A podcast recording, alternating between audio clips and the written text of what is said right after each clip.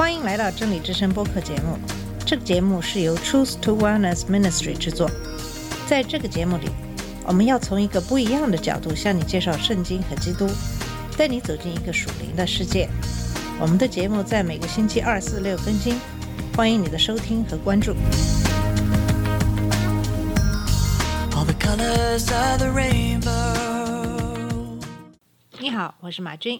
在上期的节目里，我们讲到了摩西和埃及法老的第二次对峙。耶和华三番五次降灾给埃及和法老，可是法老心刚硬，就是不愿意让以色列人离开埃及。这期间经历了九次大灾难。虽然埃及的术士也可以有时候行相同的奇迹，可是他们不能够完全复制耶和华的神迹，他们更不能够免除这些灾难。可见那些行邪术的，并不能和神的大能相比。十一章讲到了耶和华给法老的最后一灾，这个故事也揭示了逾越节的起源。在一到十节，摩西并没有在法老面前离开。第四到八节表示，他们仍在和这位君王谈论。第十个灾，也就是最后的灾，还没临到。神吩咐摩西，以色列人向埃及人要金器和银器。摩西警告法老，到了所定日子的半夜，凡埃及地一切投生的都必死，以色列人却安然无恙。法老的臣仆都要服服，恳求希伯来人立刻全部离开。于是摩西便气愤愤地离开了。第七节说到，好像你们知道，耶和华是将埃及人和以色列人分别出来。摩西告诉法老，神把以色列人从埃及人中间分别出来。在神的心中，分别非常清楚。他知道以色列人是他拣选的民族，摩西心中也深明此理。但是以色列人所看到的只是为奴与自主的分别。后来他们在旷野，神用律例典章和各种法则教导他们，使他们成为自己的百姓，与万民有别。法老看到神的启示大能，仍然不肯听从摩西。法老不听从警告，耶和华就使法老的心更加刚硬。其实，在十灾以前，摩西与亚伦已经宣告，如果法老不放人，必有恶果。但是这样的警告反叫他更加顽固，心里刚硬。法老在灾祸开始以前早已下定决心，他不愿相信有人比他更伟大。顽固不信使他的心刚硬，连大灾难都不能将他软化。法老不肯回心转意，神就任凭他做骄傲的抉择，使他尝到自己行为的苦果。神并没有强迫法老弃绝他，反而一再留有余地，使他回转。神说：“我断不喜悦恶人死亡。”最后，神使用至大的灾祸，杀了他和埃及人的长子，使他不得不承认神的权柄。这就是十一章的内容。这一章非常短，只有十节的经文。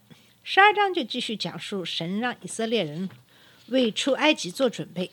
耶和华清楚地晓谕摩西和亚伦，教他们如何为第一次的逾越节做准备。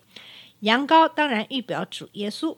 这羊羔必须无残疾，说明基督的无罪，且是一岁的公羊羔。这也指出主在黄金年华被剪除。公羊羔要留到本月十四日，只是救主在拿拉撒的三十载生活中间被神试验，然后三年公开让人认识。羊羔被以色列全会众宰杀，就如基督落在无法之人的手，给他们杀害。此外，羊羔在黄昏的时候遭宰杀。即在第九至第十一时期间，就像耶稣在第九时被杀一样，羊羔的血涂在门上，拯救子民脱离毁灭者，就如基督的血叫人凭着信从罪、自我和撒旦中得到拯救。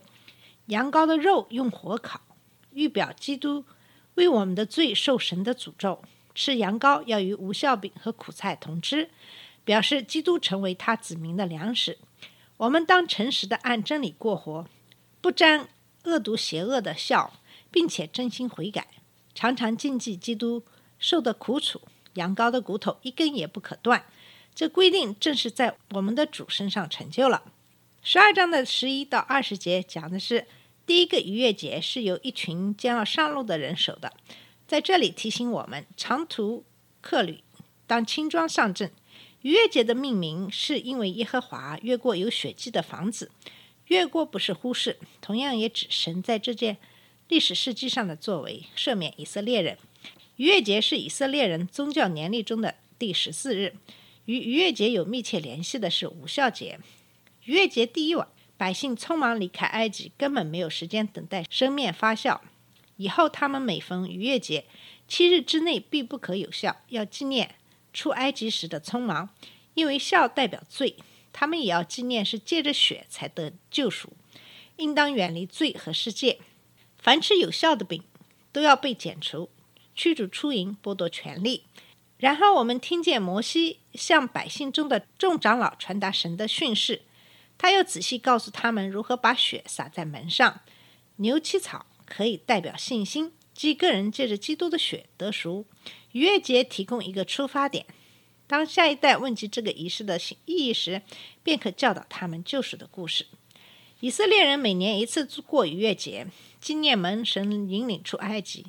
他们每年都要庄严隆重地纪念这一个晚上，追想神的灭命天使如何越过他们的家。他们感谢神拯救免死，领他们离开奴役和罪恶之地。现在的基督徒也体验到得救的日子，神救我们脱离灵性的死亡，挣脱奴役的日子。主的晚餐就是我们的逾越节，纪念我们脱离罪恶，得享新生命，也纪念主耶稣的受苦和为我们而死。以色列人的好些节期都是神亲自订立的，逾越节就是其中之一。在今天，宗教节日也有深远的意义，使我们年年都想起神为我们所做的大事。在旧约时代，神悦纳人欲表示的献祭；在主耶稣被钉十字架牺牲以前，神悦纳牲畜代替罪人受死，赎回人的生命。耶稣来了以后，以自己无罪的生命代替我们犯罪的生命，担当了人因罪所当受的刑罚。他救赎我们脱离罪的权势，使我们与神和好。因着他的牺牲，就不再需要以牲畜来献祭了。节日使老一代不忘过去，也使年轻人可以追思效法。十二章的二十八到三十节讲到，到了半夜，风暴终于如神的警告一样来临。在埃及有大哀嚎，无一家不死一个人。以色列人的长子得免被杀，因为他们宰了没有残缺的羊羔。把血涂在各家的门框和横楣上，羊羔代替了在灾祸中应当被杀的以色列人长子。他们从此深知得免死亡是由于有无辜的生命带他们牺牲的缘故。最终，以色列人终于获准离开。夜间，法老召了摩西、亚伦来说：“起来，连你们带以色列人从我民中出去，依照你们所说的去侍奉耶和华吧。”在这里，不一定是指摩西面对面要见法老。仆人往往听从主人的吩咐去说话办事。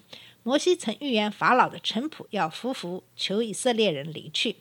以色列人起行往舒哥，这是埃及的埃及人不知多高兴。他们把财物给以色列人，打发他们离去。这些财物不过是补偿他们受法老奴役罢了。这些财物成为他们旅途的装备，也成了侍奉神的用品。约有六十万男丁离开埃及，还有妇女和孩子。男人确实的数目是六十万三千五百五十人，以色列人的总数大约是两百万人。出埃及的具体日期有些争议，一般认为是主前一四四零年，也有人认为是主前一一九零年，甚至更后的时期。闲杂人包括外邦人跟随以色列人离开埃及。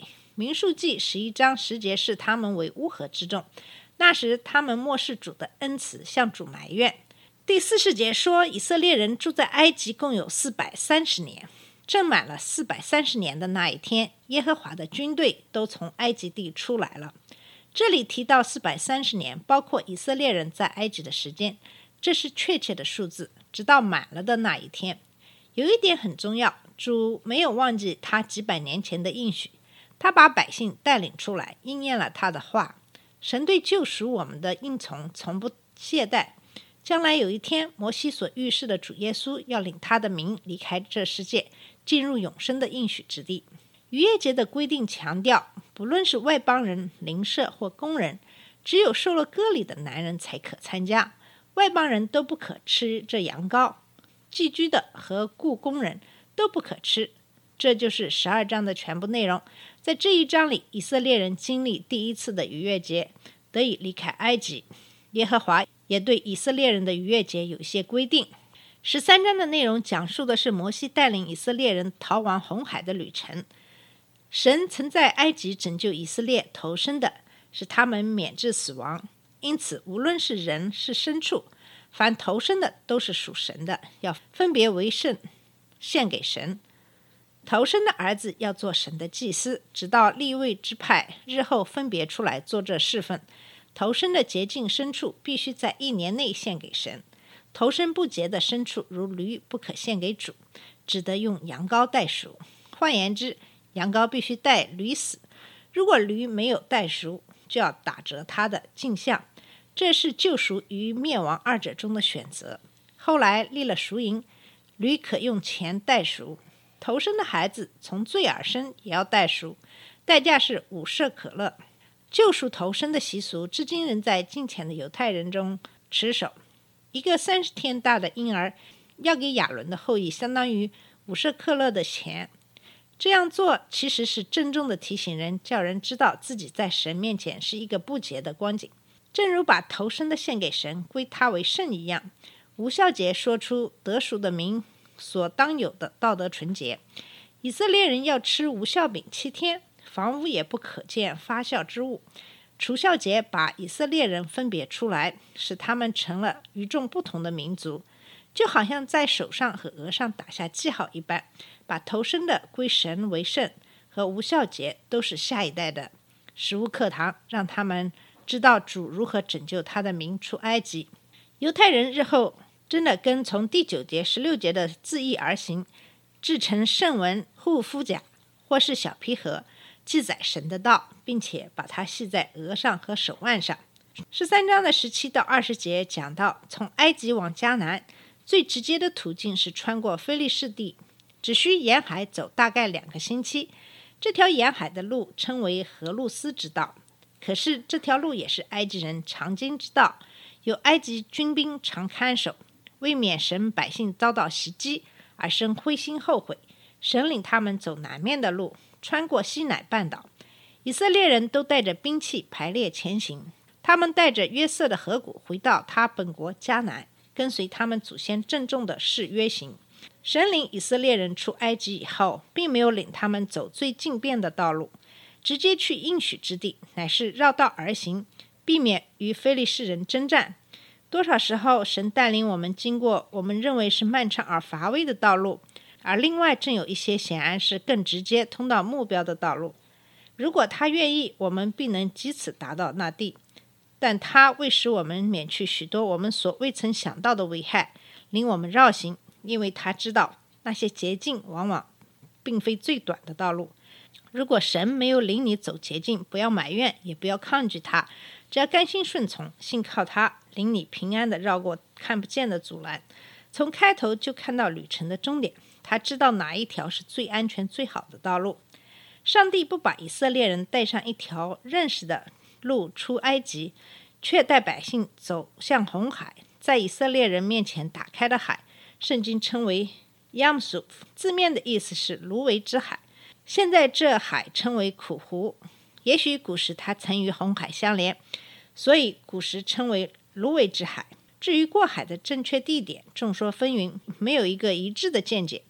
不过，根据现代的一些考古发现，摩西带领以色列人过红海的地点，可能是在亚克巴湾的中部的地点。在海底发现的一些物品，形状非常像埃及法老战车的轮子。关于摩西过红海这地点这个议题，我们前面有专门的节目提到，这里就不再多述。在逃往红海的过程中，日间的云柱和夜间的火柱显示主与他的百姓同在。这就是所有第十三章的内容。好了，我们这一期的节目就到这里。在下一期的节目里，我们会跟你讲摩西带领以色列人过红海的故事。谢谢你的收听，我们下次节目再见。这里是真理之声播客节目。真理之声是 Truth to Wellness Ministry 旗下的一个节目，由 Truth to Wellness Ministry 制作和播出。如果你有什么想跟我们分享，请给我们发电子邮件，我们的邮箱地址是 truth to wellness at gmail dot com。你也可以直接去我们的网站 www dot truth to wellness dot com 浏览更多的信息。下次节目再见。All the colors of the rain.